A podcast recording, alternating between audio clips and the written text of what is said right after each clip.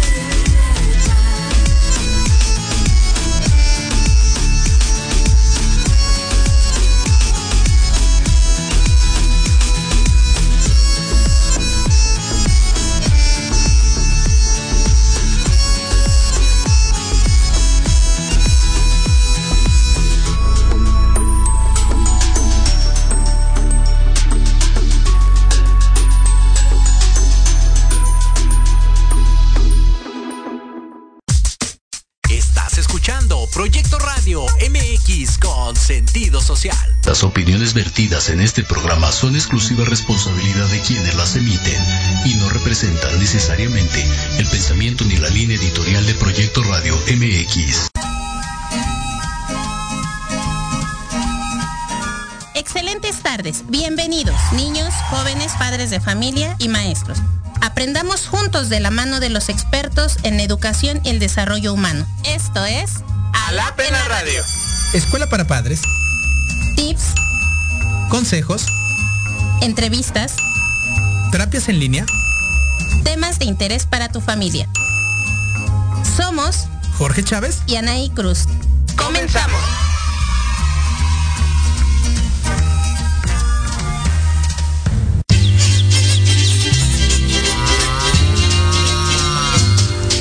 Caminito de la escuela, apurándose a llegar con sus libros Hola, hola, ¿cómo están? Muy, muy buenas tardes. Sus maestros de confianza. Misanaí y Jorge Chávez, saludos. Hola, hola, ¿cómo están? Muy buenas tardes. ¿Sí nos escuchamos? ¿Sí, verdad? Yo digo que sí. Ah, ve. Hola, Miss Naye, ¿cómo está? Por allá, adelante, presentes Miss Naye. Hola, ¿cómo están? ¿Sí me escucho? Sí, muy bien. Perfecto. ¿Cómo están, amigos? Yo bien aquí con un poco de frío en esta ciudad queretana. ¡Hola! Hola de allá en Querétaro, acá en el Estado de México también. Y bueno, ahorita estamos transmitiendo desde Ala, aquí está. Sí, la verdad íbamos para allá, pero sí, siempre ocurren situaciones solo, pero mira, estamos aquí. Qué bueno, excelente, qué bueno, qué bueno compartir un programa más. Con frío, con calor, con todo, ¿no? Eso es cierto, Ana. Y saludos a todos nuestros radioescuchas de toda la República Mexicana, pues ya nos mandaron nuestra estadística de este mes en cuanto a los minutos de escucha. Gracias a todas las personas del Face pues, que, han dedicado todo el tiempo, cada jueves de 5 a 6, a escuchar su programa preferido, Alap en la radio.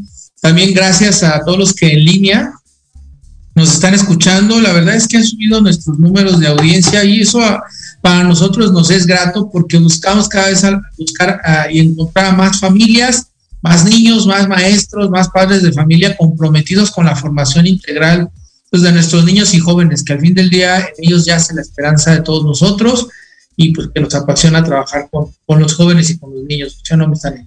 Exactamente, y es por ello que, bueno, estamos eh, trabajando día a día para poderles ofrecer los mejores temas. Naye, ya se nos antojó tu café. Por el frío. Por el frío.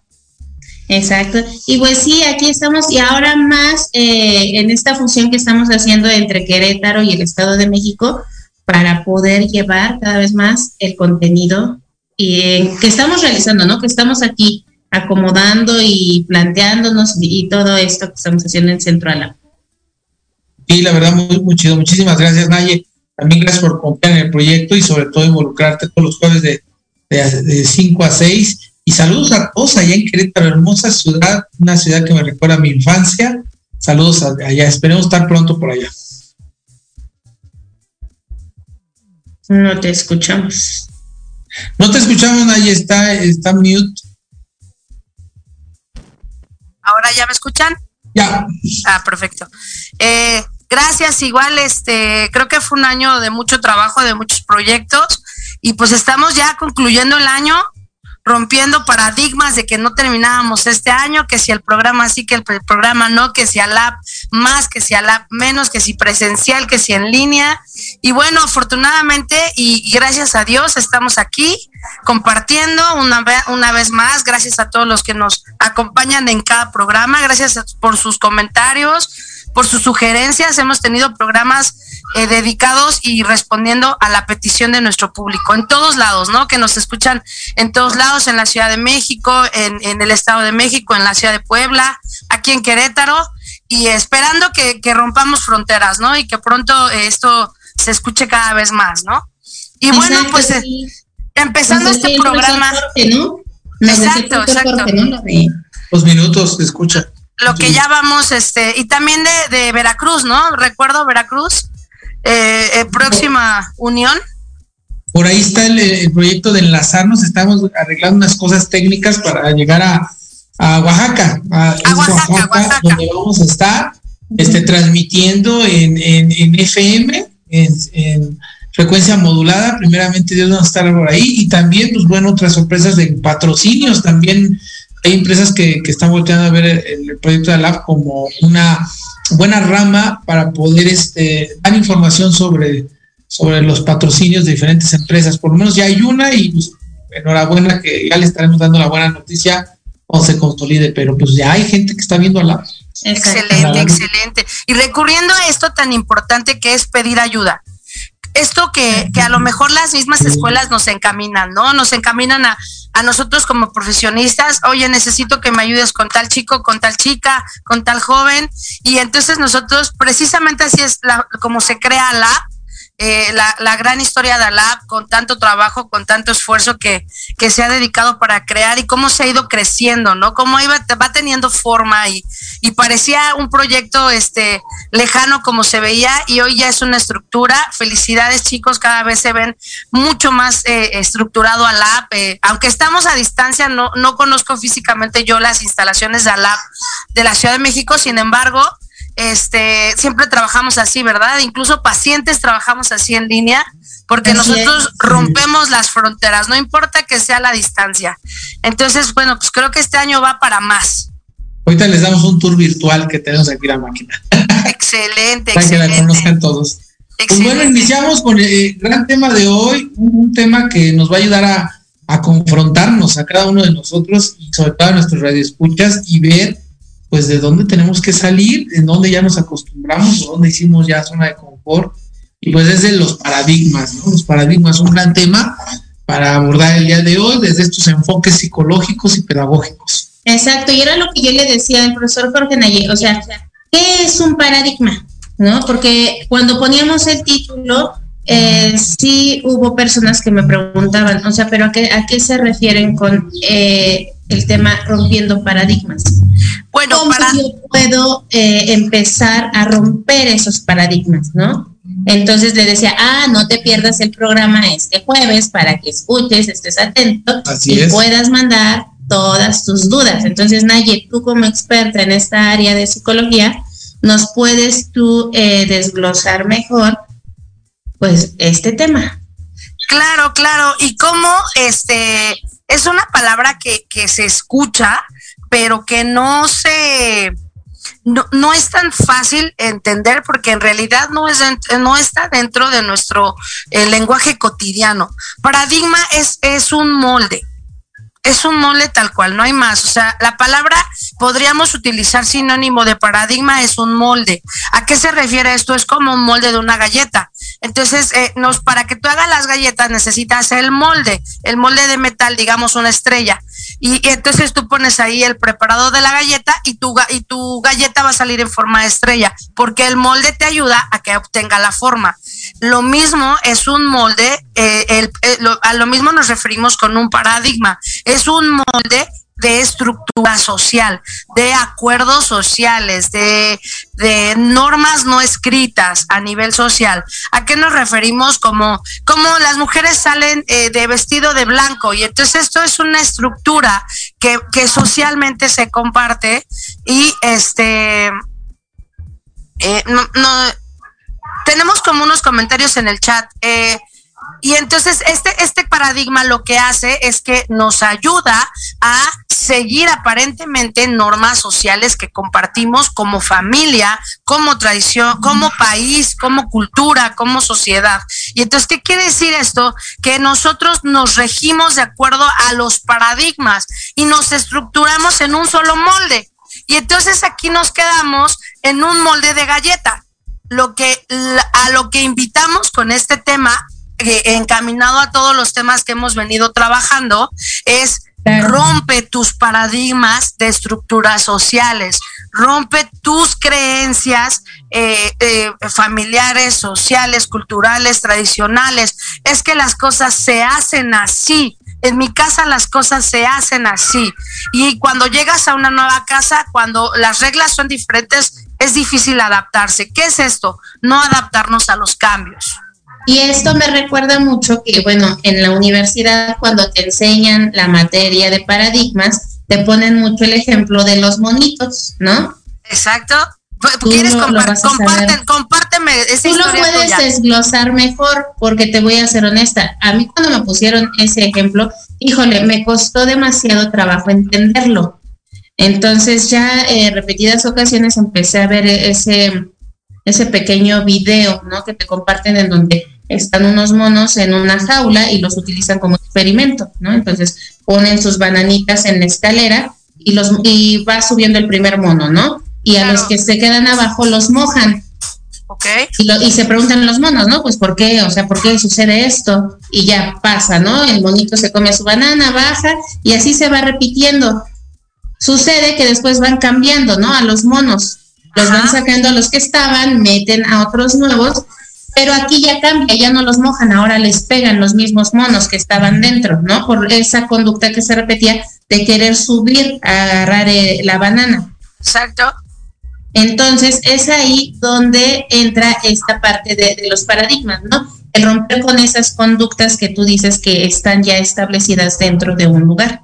Exacto, y esto estás hablando de lo, lo, que el ejemplo que tú estás manejando es un ejemplo que podemos eh, ejemplificarlo en la carrera, le llamamos como eh, el tema Pablo, la zona de Pablo, que es un este un eh, filósofo que participa en, pro de, en proyectos de conductismo, que es una corriente de la psicología, que trabaja con perros y que los enseña a salivar. Y entonces el animal aprende con la conducta, es decir, estímulo-respuesta.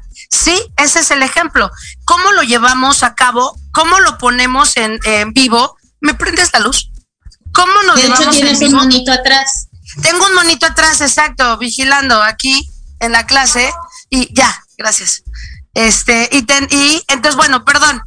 El punto es, este, cómo nosotros lo ejemplificamos en la vida real con personas. ¿Cómo te, te, lo voy a aterrizar en un ejemplo que yo lo viví? Yo en la carrera, cuando llevé esta materia, eh, la materia se llamaba prospectiva. No entendí nada porque la llevé en primer semestre. O sea, yo desde el nombre dije que es esto. O sea, esto es relleno, ¿no? y, el resto, durante las clases, el maestro, que era un maestro muy serio, eh, no recuerdo su nombre, pero era una persona muy, muy, muy culta. y, entonces él nos decía, no te conformes con tu casita de Infonavit y yo no entendía, o sea, al principio era como, así empezaba la clase, no te conformes, ¿no? Y este, alumnos de la, yo soy egresada de la Universidad del Valle México, y este, compañeros, eh, no se conformen con su casita de Infonavit, y con el transcurso de, la carrera, de, la materia en el semestre, pone un ejemplo que yo entendí lo que se refería, se refería con este ejemplo. Es, eh, ¿Tú recuerdas al, hace algunos años cuando se creó la televisión a color? La, televisión a color la descubre un mexicano que este, se apellida Moreno. Y entonces este mexicano hace el descubrimiento de la televisión a color, lo quiere vender a los mexicanos y los mexicanos como buenos mexicanos dicen, no, eso es del diablo. Nosotros tenemos la televisión blanco y negro y lo que tú nos estás vendiendo no es de Dios y eh, por ponerte un ejemplo, ¿no? El caso es que eh, no lo aceptan, entonces se la agarra su proyecto y lo vende a Estados Unidos. Y así es como nace la televisión a color. Entonces, ¿a qué nos referimos? Con esto nos referimos que el paradigma para los mexicanos en ese momento era, nosotros conocemos la televisión en blanco y negro, algo nuevo, no sé cómo lo voy, este, no sé cómo lo voy a manejar, no sé cómo lo voy a, no sé cómo me voy a enfrentar a, es González Camarena, perdón, es González Camarena, el, el, el descubridor de la televisión a color. Y entonces, este, perdón, estaba, este, lo tenía aquí y me confundí de apellido. Pero bueno, es González Camarena. El punto es que él no se quedó con el proyecto, no se lo comió, lo vendió, vendió la idea y entonces alguien eh, mucho más inteligente dijo, sí, órale, lo hacemos. Entonces, ¿cómo rompió su paradigma? Él dijo, no, no me voy a conformar con la televisión en blanco y negro. Me voy a avanzar, voy a, voy a romper el paradigma de la televisión en blanco y negro. Voy a dar un paso más. Voy a romper este estigma de hasta aquí llego. Entonces, el límite te lo pones tú. ¿A qué nos referimos con romper paradigmas en la, en la educación emocional? Con que no te pongas límites emocionales. No digas, yo puedo hasta acá, yo puedo hasta allá, no puedo dar más, yo no cambio. Eh, en terapia yo he escuchado a mucha gente que dice, es que yo soy así. Y así soy siempre, ¿no? Bueno, perdóname, pero no creo que de bebé haya sido malhumorado, ¿no?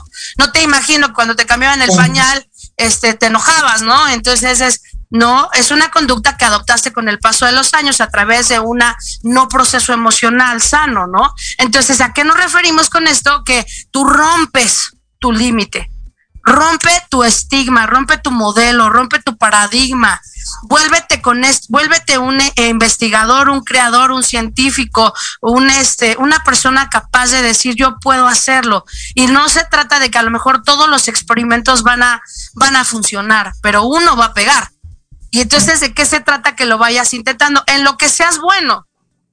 En lo que seas bueno debes intentarlo. Entonces, ¿por qué este, este tema nos llevó de la mano el tema pasado que fue eh, autosabotaje, verdad?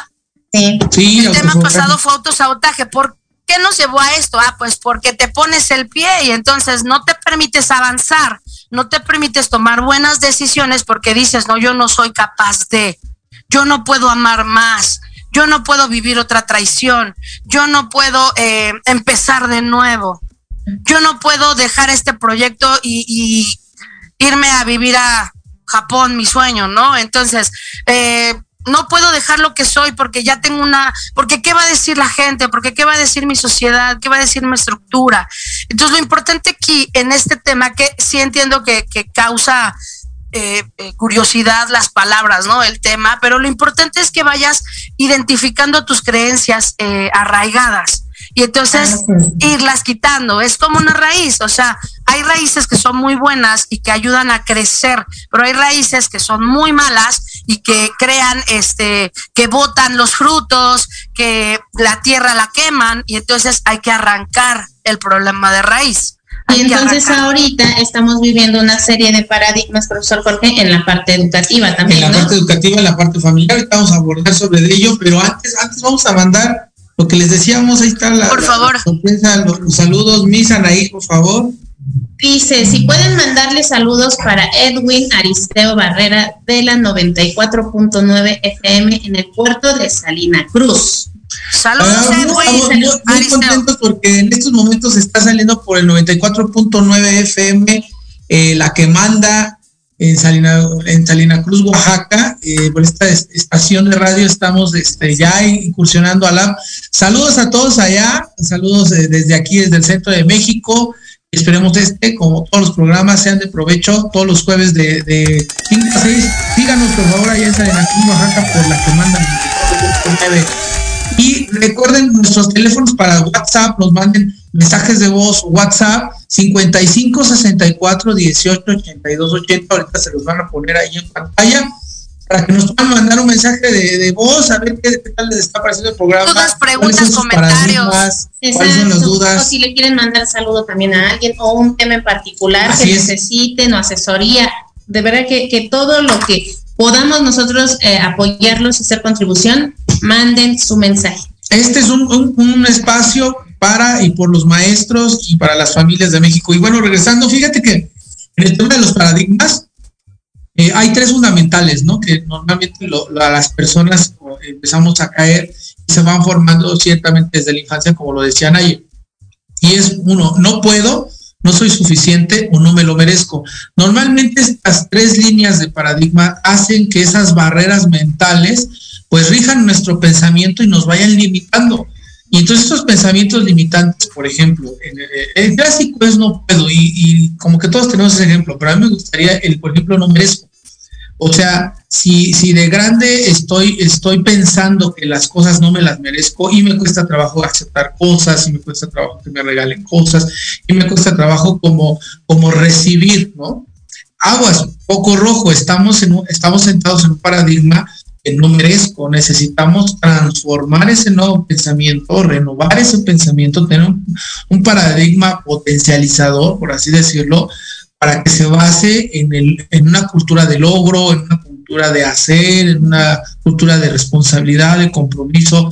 Y fíjate que me llevan ayer y Anaí, a muchos de los jóvenes que luego tratamos aquí en Alab, eh, eh, sí traen el no puedo, ese paradigma de no puedo, pero también porque el, no soy suficiente, ¿no? Por Es ese Bruno. paradigma de, de no soy suficiente. Es que haga lo que haga, pues no soy suficiente para mis papás o, o para, o, o para mis maestros en la escuela y, y es que me esfuerzo en el trabajo cuando, cuando viene nada más ese paradigma y realmente no estoy teniendo un- una responsabilidad y un compromiso genuino. Entonces, yo digo que sí es importante como padres de familia saber qué paradigma está sentado mi hijo y que muchas veces estos paradigmas no los hacemos los papás por una por un deseo de, de perjudicar a nuestros hijos. Les voy a poner un ejemplo, sino para salvaguardarlos. A mí desde chiquito siempre mis papás me decían, no hables con, no hables con los extraños, no hables con los extraños. Y esto creó un paradigma en la, en la infancia me ayudaba a protegerme. Pero ya en la adolescencia y en la juventud y en mi vida adulta, este paradigma me empezó a entorpecer mis relaciones sociales, porque yo no podía conocer gente nueva, porque yo tenía una idea sembrada desde mi infancia. La gente nueva es mala porque son extraños, y los extraños me dijeron mis papás que no hablara con ellos. Entonces esto me limitó a muchos amigos, ¿no? Cuando yo me di con conciencia o me di cuenta de este paradigma que mi- en mi vida social estaba diciendo, pues la estaba limitando, me di cuenta, lo cambio y entonces empecé a tener amigos de diferentes formas, ¿no? De diferentes formas de pensar, de diferentes áreas geográficas y me di cuenta que no todos los extraños son malos, ¿no? O sea, sí hay gente extraña que es peligrosa, sí, pero también hay gente extraña que pueden ser tus mejores amigos, ¿no? Y he encontrado mejores amigos. Entonces, ¿qué tan importante es saber que un paradigma no es que los papás lo hagan por, por una condenación directa hacia sus hijos, sino porque fueron reglas de conducta en algún momento que salvaguardaban Es un molde. Hoy, hoy necesitamos cambiarlos, ¿no? Es un molde. Pero entonces, ¿cómo lo podemos comenzar a, transformar o a cambiar? Porque es cierto, ahorita que comentaba eso el profesor, porque debo aceptar lo que yo soy una tía que sí genero ese paradigma. La verdad. Es que todos, porque Sí. aquí no le han dicho no hables con extraños, ¿no? O sea, yo creo que no, todo no, adulto no. responsable con sus hijos lo dice. Obviamente los niños están en una etapa socioafectiva donde necesitan ser cuidados, ¿no? porque hay gente extraña, ¿no? Claro. Pero cuando va creciendo, o sea, la idea es cómo lo vas encaminando a un puente. o sea, sí te había dicho que los extraños son malos y nos tenemos que cuidar, pero que no hables con extraños, pero poco a poco vamos a darle herramientas de análisis a nuestros hijos en donde sí O sea, vamos a una fiesta, por ejemplo, y las personas que van a la fiesta podemos platicar con ellos, ¿no? Vamos en el camión y saluda. Bien me decía mi abuelita algo, ¿no? El que llega saluda y el que se despide, el que se va se despide. O sea, siempre, aquí en China. Y entonces yo saludo a extraños y me despido de extraños, ¿no? Cuando entro a algún lugar nuevo, ¿no? Sí, sí, sí, sí. No, y me extraña, me extraña tu paradigma, Jorge, porque eres una persona súper sociable, o sea, este, o sea ¿quién diría? a los 20 años me cambió la vida allá donde nos conocimos y me ayudó a darme cuenta de esto, pero antes, o sea, era una piedra con ojos, o sea, con miedo. Yo no socializaba con nadie que no wow, No, en gran parte yo te puedo decir a nadie que a mí sí me ayudó mucho porque él me conoce y sabía que también a mí, o sea, sí le hablo a la gente y todo, pero siempre he tenido como muchas reservas. Entonces, Eh, el poder compartir ciertas experiencias o vivencias, a mí me ayudó también como a romper muchos paradigmas que traía ahí. Claro. Y traigo, ¿no? Pero sí me tocó, sí me tocó vivir ese paradigma, Ana, y cuando me conociste de, a ver, tengo mis reservas con usted, psicóloga. voy a, pues, primero voy a tener mis precauciones, ¿no? Sí, claro, eso, eso es un paradigma que afecta mucho y hay uno muy bueno, no sé si ustedes lo tengan, pero yo sí conocí mucha gente que lo compartíamos. Piensa mal y acertarás. Ah, sí. Es un paradigma de familia mexicana, que no. no o sea, eso está en las tradiciones familiares, ¿no? Eh, oye, no, no, no, piensa mal y acertarás, ¿no? Con que eh, todos los refranes, eh, que es una cultura, eso es una, eso es parte de nuestra cultura mexicana, todos las abuelitas, o sea. El que no avanza no tranza. Exacto, ¿no? Y este, este, con quien te juntas, ¿cómo se llama? ¿Cómo va ese? Te diré con quién, no. ¿Con quién andas y te diré cómo te, cómo te ven? O una cosa así, no me acuerdo cómo va. Que andar con lobos aullar se enseñan. Exacto. Y entonces, ¿qué pasa? Que eso se convierte, los refranes, fíjate, es un ejemplo muy, muy, muy fácil de entenderlo.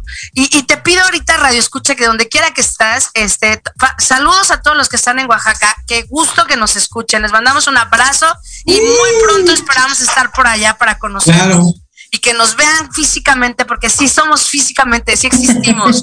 Y eh, pensando ahorita, Radio Escucha, ¿cuáles son tus paradigmas? ¿Qué refranes tienes en tu cabeza que es una forma fácil de, aterrizar un paradigma, una creencia, una raíz? Piensa cuál es la tuya. Puedes escribirnos por Facebook para que nos vayas diciendo tus dudas, preguntas, comentarios. El teléfono ahorita te lo vamos a, te lo va a poner, ¿no? Va a aparecer en pantalla. Sí, ahorita pones en pantalla y nos escribes ahí un mensaje o un texto un texto. Vamos rápido a un, corte, ¿no? Eh, nos estamos mandando a corte. Cabina nos está diciendo, vámonos a corte, hay que descansar. Regresamos, regresamos. Estamos aquí. Rompe tus uh. paradigmas. Este es de la Radio, regresamos. Oye, oye, ¿a dónde vas? ¿Quién, yo? Vamos a un corte rapidísimo y regresamos. Se va a poner interesante. Quédate en casa y escucha la programación de Proyecto Radio MX con sentido social. ¡Uh, la, la chulada!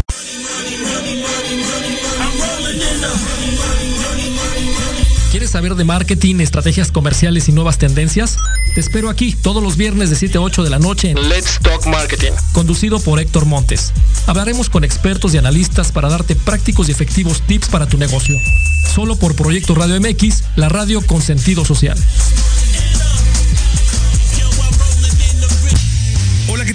Soy Carlitos El Osito y te espero en Al Sazón del Deporte, donde hablaremos sobre deporte, comida y qué hacer en tu tiempo libre. Y también tendremos invitados especiales. Esto y mucho más, viernes 3 de la tarde en Al Sazón del Deporte, en Proyecto Radio MX con sentido social.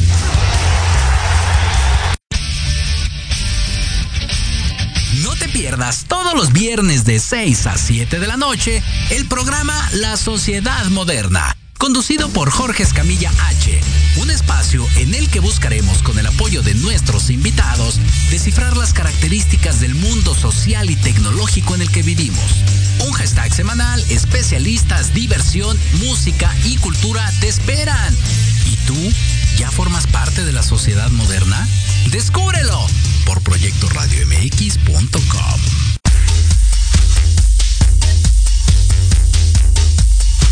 ¿Te interesaría escuchar una confesión médica? Por médicos especialistas y expertos en salud como amigos. Ay, bueno, así sí. Acompáñanos todos los viernes de 5 a 6 de la tarde. Conciencia y virtud. En Proyecto Radio MX, con sentido social.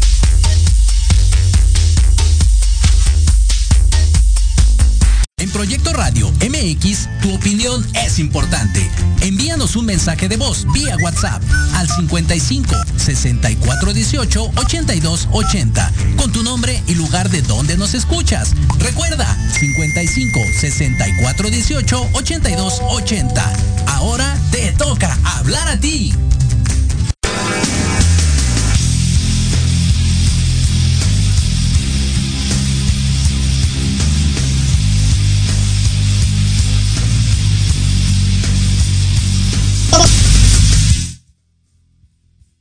Qué buena rola de Cranberry Zombie, de, de en el aquel ayer de esa juventud. Saludos a todos los que están aquí en redes sociales. En, en TikTok estamos ya. Bien, está la en TikTok. Y pues bueno, eh, Anaye, nos decías cosas interesantes referente a que, híjole, ya nos pusiste a girar a todos. Pues qué creencia limitante a raíz de algún refrán, a raíz de alguna conversación con nuestros padres, porque ese es uno de los temas y enfoques también importantes.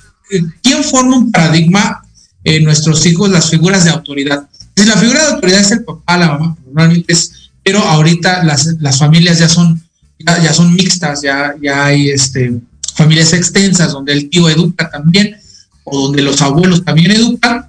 Entonces, esas figuras eh, eh, eh, trascendentales o de autoridad en nuestra vida, en nuestra infancia, con nuestros niños, van creando esos paradigmas. Ojo, hay que satanizarlos, no lo están haciendo por un mal, lo están haciendo porque, como dice eh, son moldes de conducta, son hábitos de crianza, son estilos de crianza, eh, es, parte, es parte de la crianza de, de, de, nuestras familias. Lo importante es aquí ver en nuestro hijo si no está logrando algo, si la timidez está de más, si no se está, no está este, sobresaliendo en alguna parte académica, deporte, amigos, no está teniendo amigos, hay una creencia que lo está limitando, hay un paradigma, él no está codificando, por así decirlo, entendiendo el mensaje que en la infancia se le dio por una razón de cuidarlo y ahorita pues lo está malinterpretando, los amigos son malos, no existen los amigos, ¿no? Ojo, claro.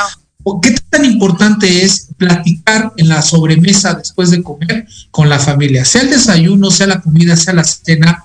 A mí me ha servido muchísimo el poder platicar con mis hijos. Creo que los he educado más en la mesa que decirles, a ver, vente, vamos a hablar juntos tú y yo, ¿no? Yo tengo cuatro hijos y entonces digo, a ver, vamos a hablar. Y la verdad es que ni me ponen atención ¿eh? y además no es un buen momento luego. Pero creo que la, la, la mesa donde apagamos la tele, apagamos celulares, podemos ir armando paradigmas potencializadores para nuestros niños. Exactamente. Y más ahora, volvemos a lo mismo, en esta parte donde eh, sí los niños y nosotros como adultos también necesitamos eh, generar esa trascendencia en estos, en estos comportamientos que estamos teniendo, que cada vez nos llevan a situaciones más arraigadas, ¿no? Entonces nos está ocurriendo lo mismo que a los changuitos nos, nosotros mismos nos estamos dando nuestros palazos, pero aún así no cambiamos eso, esos pensamientos, esas Exacto, sí. Y no, y no cambiamos por miedo a, eh, pues a lo mejor no intentarlo, sino a no saber el resultado que voy a obtener, ¿no? Eh, yo utilizo siempre eh, una frase que me, me, siempre me sirve mucho en la terapia y es, eh, quieres obtener resultados diferentes actuando de la misma forma. Entonces, para que puedas tener obtener resultados diferentes, debes tener acciones diferentes, debes tener conductas diferentes. ¿Y, ¿Y, a qué me refiero con esto? Todos estos paradigmas que de repente creamos en nuestros hijos, en nuestra vida, en nuestra familia. Vamos a compartir brevemente dos, eh, si les parece buena idea, nos va a ganar el tiempo. Entonces vamos a hacerlo como ejemplos eh, yo voy a poner un ejemplo paradigma, eh, tema emocional, y ustedes un paradigma, tema educativo, para que entonces podamos dar, eh, dejar claro qué es el paradigma, cómo enfrentarlo, cómo identificarlo y cómo romperlo. ¿Sale? Entonces yo, ejemplo, yo empiezo con el primer ejemplo. todos los hombres son malos. Todos los hombres son infieles. Es un paradigma en el tema emocional del amor el 80% de las mujeres te dice esa frase. Y es como generar un, eh, primero es generalizar, ¿no? O sea, eh, cuando yo escucho esta frase, llega eh, la persona, me, me, dice, es que todos los hombres son... Dije, a ver, paso uno, estás generalizando, no conoces a todos los hombres del mundo, no te has sido infiel todos los hombres del mundo. Esa es tu creencia, tu creencia arraigada, que es una raíz que tienes, que es una, es una creencia de familia, que te la han pasado generacionalmente, te dice que eso es correcto. Y lo primero que tienes que hacer es una investigación. O sea, investiga si eso que estás diciendo es real. No, bueno, eso es lo que yo pienso, exacto. Yo creo que cuando una persona empieza con yo creo que es su creencia y entonces vamos a irle poniendo claro esto. Ok, tu información es en base a tu creencia y tu creencia es una conducta aprendida en casa en casa, en la escuela, en tu corriente, en tu cultura, en tu, todo esto, ¿sabes? Entonces, no quiere decir que está mal, quiere decir que es como la manera en como tú eh, aprendiste sobre este tema del amor, ¿no? O de la, de la infidelidad o de la infidelidad o fidelidad. Y entonces, bueno, eh, rompiendo, primero enfrentamos con esto, paso dos. Eh, todos los hombres somos fieles, es un, eso es algo real. Diría yo, algunos. Podemos, oh. podríamos estructurar este romper estos paradigmas, ¿no? Podríamos romper estos paradigmas y entrar, en grandes controversias porque, porque depende de cada persona, ¿no? Pero bueno, el punto es que, ¿cómo rompes el paradigma? Lo enfrentas, es tu creencia. Y tu creencia es algo que aprendiste, por eso es una creencia, la aprendiste en casa, es una tradición. Y entonces desglosas de dónde viene. ¿Qué decía tu mamá de los hombres? O dice, pues esto. Tu abuela. Es conversaciones, exacto. exacto. Y entonces vamos a ir sacando a colación cómo llegaste a esta conclusión. Dando este punto, esta conclusión, entonces es evidente, pones el plato sobre la mesa y el plato sobre la mesa, pues ya no hay como darle la vuelta, ¿no? Entonces, ¿qué tenemos que hacer? Eh, ver las cosas con, con objetividad, no desde mi punto de vista, ¿no? Eso es diferente. Cuando tenemos una conversación como de amigos, ¿no? Como ahorita podemos decir, oye, mi punto de vista es este. En base a mis creencias, yo considero que esto es así, o considero que la fidelidad es esto. Y entonces, de acuerdo a mis valores, lo hemos platicado, el tema, el tema que hablamos de, no fue infidelidad de los celos, eh, era eso, o sea, es, mi creencia personal es que los celos es esto, ¿no? Este tema, inseguridad, independientemente a lo que la, literatura dice, los libros dicen. Y entonces, bueno, vamos aterrizando una realidad, le vamos quitando creencia y si hay algo que podemos comprobar de manera científica o empírica, pues es la manera de, decirlo, ¿no? Yo pienso esto por esto, mi experiencia dice esto, tu experiencia qué dice, ¿no? Y entonces vas a ayudar a tu, a, tu paciente, a tu, a tu pareja, a tus alumnos, a tus padres de familia, a decir, bueno, sí, normalmente, ¿no? Eh, se vivía así las festividades o se vivía así, este, no sé, las ceremonias, ¿no? Pero eh, eh, las nuevas reglas nos vamos adaptando. ¿Quién no puede trabajar fácilmente con un paradigma. Las personas que no toleran el cambio. Hay personas como los que son intolerantes a la frustración, no toleran el cambio, porque cuando les cambias la estructura tantito de la vida, hay caos. O sea, no es que me quedé sin trabajo, pasó esto, pasó aquello, no puedo, y, y entonces todo iba perfecto hasta que pasó tal cosa, ¿no? Y entonces, es eh, ¿qué tenemos que hacer? Bueno, pues tenemos que primero bajar la angustia, ¿no? Bajar la ansiedad y después poner los eventos que son reales y entonces vamos a ir procesando tu adaptación al cambio. Si tú tienes un hijo que es intolerante a la frustración como deben ser todos los niños, todos los niños tienen una etapa de intolerancia a la frustración y la deben superar.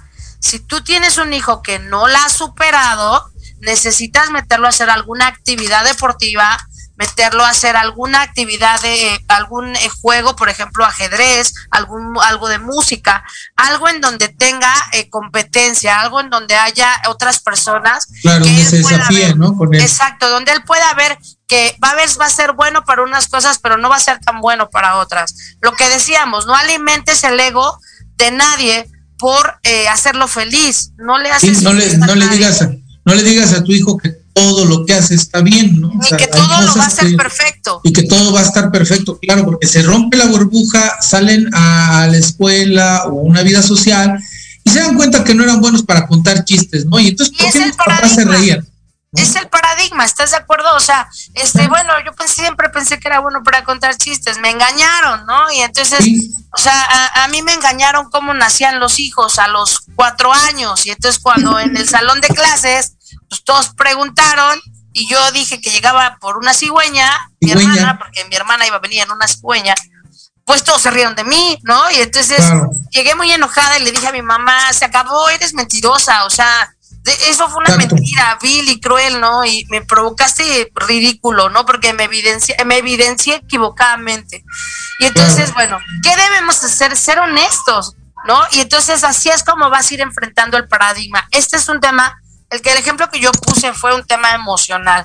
Ahora, ustedes, ¿qué pueden compartirnos de un tema educativo? ¿Qué es lo que ustedes enfrentan todos los días? Ah, fíjate que, no sé, pero en el, en el aula de clase, el paradigma normalmente que tenemos los maestros es que si el niño no trae, la, eh, no trae tarea o, no trabaja, es porque sus papás no, no, no se ponen no se ponen con él o no están atentos con él. Y es un paradigma porque yo, hoy precisamente lo veíamos en una junta, a mi ahí, decía, nosotros, yo les, les, hacía la referencia, pensamos en negativo hacia las personas, ¿no?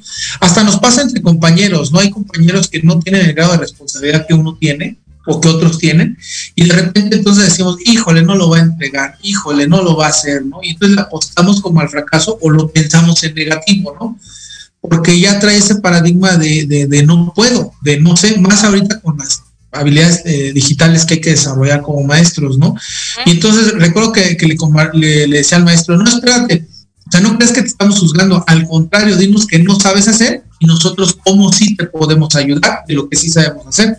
Queremos hacer equipo, o sea, queremos pensarte en positivo, ¿no? Que sí puedes hacer y eventualmente con el tiempo aprenderás estas habilidades tecnológicas que tú no tienes, ¿no?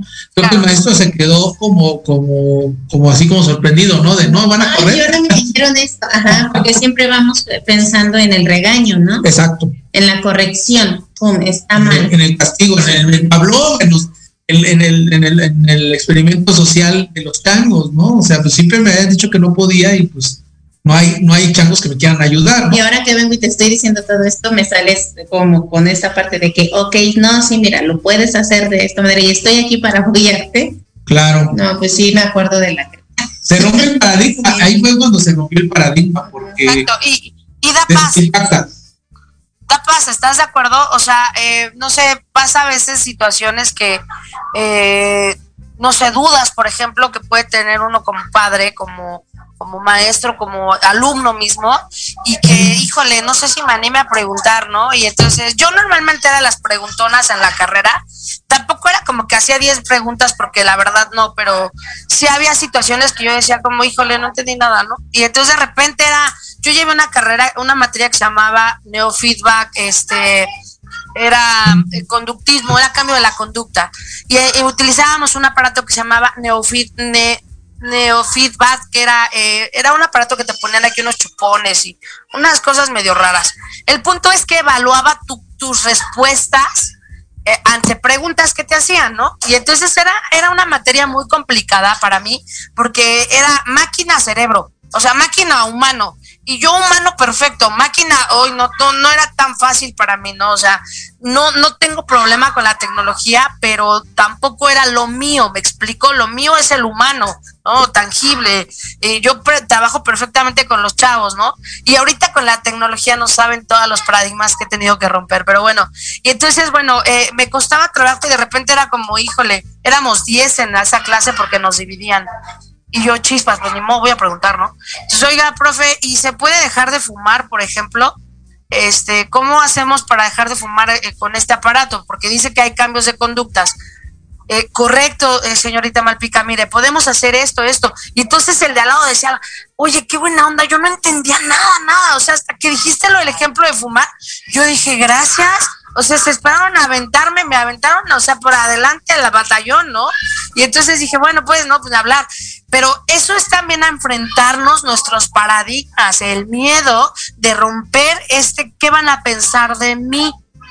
Este paso que das es la primera parte del paradigma, el atreverte a preguntar, el atreverte a decir, oye, y si lo hacemos de esta forma, oye, y si y propongo esto, aquello, o se me ocurre esta forma de hacer las cosas nuevas y, y, atrevernos a hacer las cosas diferentes. Esto tiene, tiene mucho, mucho, mucho que ver con nuestras creencias, con cómo te educaron, ¿no? Si te educaron. Fíjate, fíjate que lo que dices, ahí, lo que dices y lo que dicen ahí y misan ahí que hemos visto también en los maestros es que ese paradigma de, no soy suficiente, porque haga lo que haga el padre de familia al fin del día, pues no, no lo tengo contento o no satisfago ¿no? las necesidades que tiene. Es, es un paradigma que cargamos mucho. Por eso el, el, liderazgo dentro del maestro debe ser muy claro. O sea, hacia dónde quiero llevar al niño. niño. El papá acompañará aprendizaje de los niños, claro, porque es su primer formador y el principal educador. Pero tú debes de tener muy claro, cuando, cuando un maestro pierde de vista el objetivo de formación de su grado, llámese una materia o, o, o preescolar primario, secundaria o prepa, y el maestro se pierde en eso, caes en la satisfacción nada más del padre de familia, pero ojo, el padre de familia muchas veces no es pedagogo, entonces no sabe los objetivos educacionales para, para, para, para tus niños, ¿no? Entonces, ese paradigma nos, nos apresa y ya no, y nos neutraliza, ¿no? Y de repente entonces ya apagas tu liderazgo académico, mis Exactamente. Y entonces ahí que entra nuevamente esta idea de mejor lo dejo así. Exacto. Ya no lo intento, ya no lo resuelvo. Mejor ya, no le digo nada. Exacto. Y mejor vengo, mejor que otra persona que va a ser mejor que yo y, lo, haga o lo resuelva. Y lo peor de todo, inflamos de calificaciones en el este eh, a, los, a nuestros niños. En este caso decir, híjole, no me quiero meter en problemas, mejor le pongo 10. Dejamos de ser objetivos. Dejamos de ser objetivos en la evaluación. Es un niño a lo mejor de 6, ¿no? Este, por decir un ejemplo. Entonces, cuando se cambia de escuela y le dicen, oye, eh, se, se, rompió la burbuja, no eres de 10, eres de 6. Ay, ¿qué pasó? Me mintieron en otra escuela. Entonces, fíjate hasta dónde un paradigma en el área docente nos limita nuestro liderazgo eh, académico. Y creo que algo que es importante que, que yo puedo observar dentro de las instituciones normalmente mi trabajo siempre ha sido en escuelas. ¿Y a qué me refiero con esto? Bueno, yo a mis maestros normalmente les digo, bueno, ¿quién, quién es tu cliente? ¿El niño o el papá? El papá, no, el papá es el cliente de la empresa, de la escuela, de la administración. El niño es tu cliente. Tú tienes que satisfacer el conocimiento para el niño. Él tiene que saber, aunque no sé si estás viendo el abecedario completo y, no todos vamos a aprender igual. Entonces, a lo mejor 10 niños, 10 niños se saben la mitad del abecedario y otros 5 se saben el abecedario completo y uno se sabe las primeras 10, pero se las saben de super memoria. Es su capacidad, es su límite. Hasta ese momento supieron aprender. Perfecto. ¿Tú crees que el niño dio lo suficiente? No, hay que repasar. Ah, bueno, entonces que repase fulanito, que su tanito haga prácticas, pero no, no castigues a todos, no trates a todos por igual, porque uno se queja, porque tienes una mamá latosa, pregunta, oye, oye, oye, mamá, oye, maestra, es que no es suficiente, oiga, maestra, es que quiero más tarea, oiga, maestra, oye, no por uno, afectes a todos. Entonces, tienes que aprender a, hacer la independencia. Creo que lo más complicado dentro de la educación es esto, es el papá el papá es el problema dentro de la educación. O sea, porque los niños son fáciles. Pero fíjate, oye, pero, pero son bien importantes. O sea, es lo más complicado en la educación, sí, pero es la parte más fundamental. Porque en los padres, tanto el maestro como el, el alumno quedarían, se, eh, sería una mesa sin una pata. O sea, una mesa sin una pata no es tan funcional. es el equipo. ¿Y, ¿Y, cómo ¿Cómo completas tu equipo? Precisamente por eso actualmente la educación está utilizando los pedagogos, los psicólogos dentro de las instituciones, porque empiezan los talleres para padres, porque hay, a ver papá, si tú le dedicas un ratito al niño para repasar la lectura, el niño no necesita tomar clases extras, necesita que tú te sientes a leer con ellos 10 minutos, nada más, ¿no? ¿Y por qué haces eso? Por crear un vínculo emocional.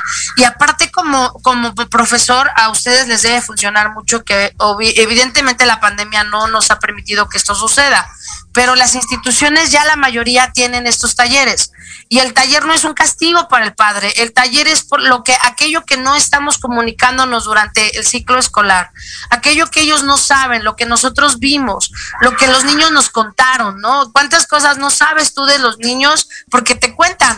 Y no porque el papá te llama, ¿no? Y te dice, oye, esta es mi situación actual. No, pero el niño sí te lo dice, pero tú ves cambios en el niño. Nosotros nos damos cuenta cuando algo no está bien en casa, porque el niño cambia. Y, y entonces, ¿cómo rompes este paradigma con el padre de decirle, oiga, yo sé que no anda bien, ¿no? Bueno, pues enfrentarnos a esto es, a ver, te cito, papá, creamos un vínculo emocional y que es importantísimo para enfrentar el paradigma, la comunicación. Exacto, que el papá no vea como el logro al maestro, pero que tampoco el profesor, el, maestro no vea como ogro o como esta persona que siempre va a estar ahí al padre de familia. O sea, creo que ambos estamos porque nos interesa y porque tenemos un fin en común que es el alumno. y depende también cómo aprendieron ellos, ¿no, Anaí? Porque los papás también traen su escuela y entonces es que yo aprendí a reglazos y es que este niño no entiende, ¿no? Y le jalo la oreja y ya lo puse a hacer 100 planas, ¿no? Perdóneme, pero pedagógicamente ya hemos dado cuenta que eso no funciona. O sea, solo, solo lo estresas. Lo que sí podemos rescatar de la cultura tradicional en la educación, por ejemplo, de nuestros padres, era el ejercicio del compromiso y la responsabilidad, o sea, la cultura del esfuerzo. Creo que esa es importante hacerla, que inminentemente no se, no, se va a materializar con hacer 100 planas, ¿no? Cultura del esfuerzo me refiero ese sería un buen tema. Cultura del esfuerzo me refiero a que, a que llevemos a nuestros niños a un verdadero compromiso. O sea, realmente este eh, eh, tienes que aprenderte esta serie de tablas, por ejemplo. Pero no realmente, ¿no? O sea, sí, o sea, te tienes que Oye, me salto la tabla del 6, ¿no? No, es que la del 5 es, la que me cae bien, no. O sea, y entonces a lo mejor lo haces en tablas, a lo mejor lo haces en canciones, no sé, ¿no? ¿Cómo lo vas a aprender? Cantamos, bailamos, saltamos, compramos muñecos, pues te lo aprendes, ¿no? Pero no quitemos la cultura del esfuerzo diciendo, pues ya hay calculadoras, hijo, en mis tiempos me la tenía que aprender a... no, no, no, no. Ahorita pues ya tienes una, o, te, o te las tablas y ya tienes una tablas émicas y ya llévatelas a la escuela, ¿no?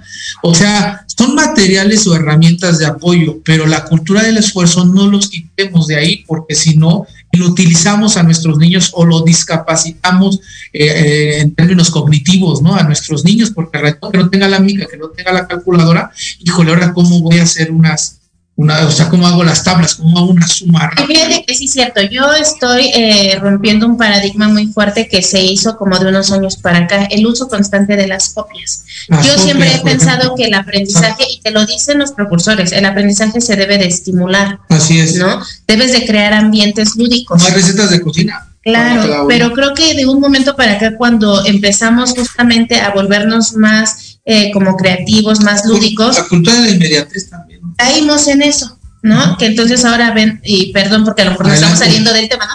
Pero vendo planeaciones y respeto a quien lo hace, este, el manojo de copias. Entonces hoy volvemos al niño. Y hay maestros que las compran, ¿no? Porque es más fácil para mí entregar mi planeación porque ya está hecho. Y no volvemos a este niño con ese estímulo de que aprenda, ¿no? Entonces yo le digo a las maestras, mm, no te prohíbo las copias, pero sí al día de hoy lo menos que se puedan utilizar. O sea, que el niño agarre una regla, que mida, que dibuje, que este, que coloree, que, observe, o sea, que se ubique en el espacio, porque desde ahí empezamos a romper estos paradigmas educativos que se han creado, ¿no? En Fíjate, algo, ahora en esta modernidad. Algo importantísimo que ha pasado ahorita, ahí completando esto que dices, es la tecnología nos va a resolver todo, ¿no?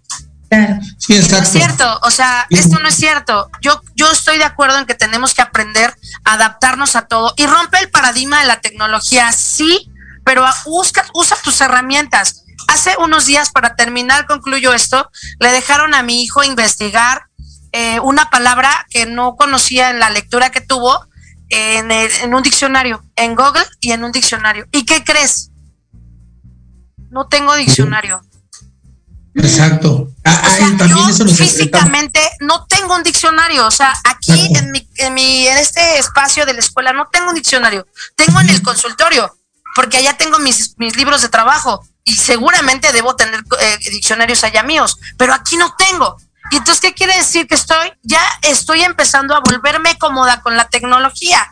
Y entonces le dije, búscala ahorita en Google, le, le pongas le, es, que te lo lea para que sepas qué es y mañana vamos al consultorio por el diccionario. Entonces lo que dicen ahí es cierto. Rompe el paradigma de la tecnología, sí, pero no dejes lo bueno de la escuela tradicional, no dejes Exacto. lo bueno de los ejemplos de los abuelos. Es la cultura respeta, del esfuerzo. Exacto, respeta a tu pareja, respeta a tu familia, no te, no, no seas la manzana podrida ni te juntes con los podridos, o sea, es decir, eh, lo, aquellos valores con los que aprendimos, tantos eh, valores de nuestra cultura que son muy hermosos como familia, como cultura mexicana tenemos valores muy padres eh, de acompañamiento, de solidaridad, de hermandad. Eso es algo que nos caracteriza como mexicanos y es algo que no perdamos. Esto no quiere decir que no aprendamos a adaptarnos a cosas nuevas, ¿no? Rompe tus paradigmas cualquiera que sea. Y estamos por terminar, no quisiera, pero ya terminamos. Estamos por terminar, ahorita va a ser mi Sanaí. La verdad es que este programa estuvo súper, súper interesante para todos los que nos están escuchando. Y pues nuevamente agradecerle a Edwin y a Aristeo que están del otro lado allá en Salina Cruz, Oaxaca, eh, están en cabina, eh, la que manda 94.9 de FM, sintonícenla todos los días de, de 5 a 6, vamos a estar, este tu programa Alab en la radio, donde vamos a hablar temas de familia, de maestros, de alumnos, un programa de maestros para maestros y de maestros, con psicología incluida, va a estar muy chido. Entonces, con desarrollo sintonízanos. Así es, y pues bueno, fue un tema que se abarcó todas las áreas, todos los contextos, y los invitamos a que el próximo jueves nos, eh, nos visiten aquí en su programa Lab en la radio, y tenemos un nuevo tema, ahí está la cultura del esfuerzo para el, la siguiente semana. Buen ven? tema. La cultura del esfuerzo. Dale. Adelante. Muchas gracias a todos, todos por allá. Gracias a Puebla. Saludos a Puebla. Saludos a Puebla. Siempre. Gracias a los de Querétaro, de México, de todos. Un saludo, cabina. Muchas gracias, amigos. Excelente jueves. Cuídense mucho. Cuídense mucho.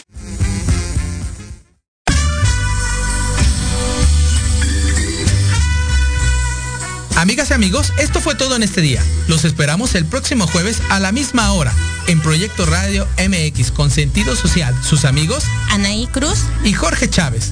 Recuerda seguirnos en todas nuestras redes sociales y nos encontrarás como ALAP, Centro de Aprendizaje Psicopedagógico, o a los teléfonos 5527 6932 46 o 55 43 23 94 93. Hasta pronto.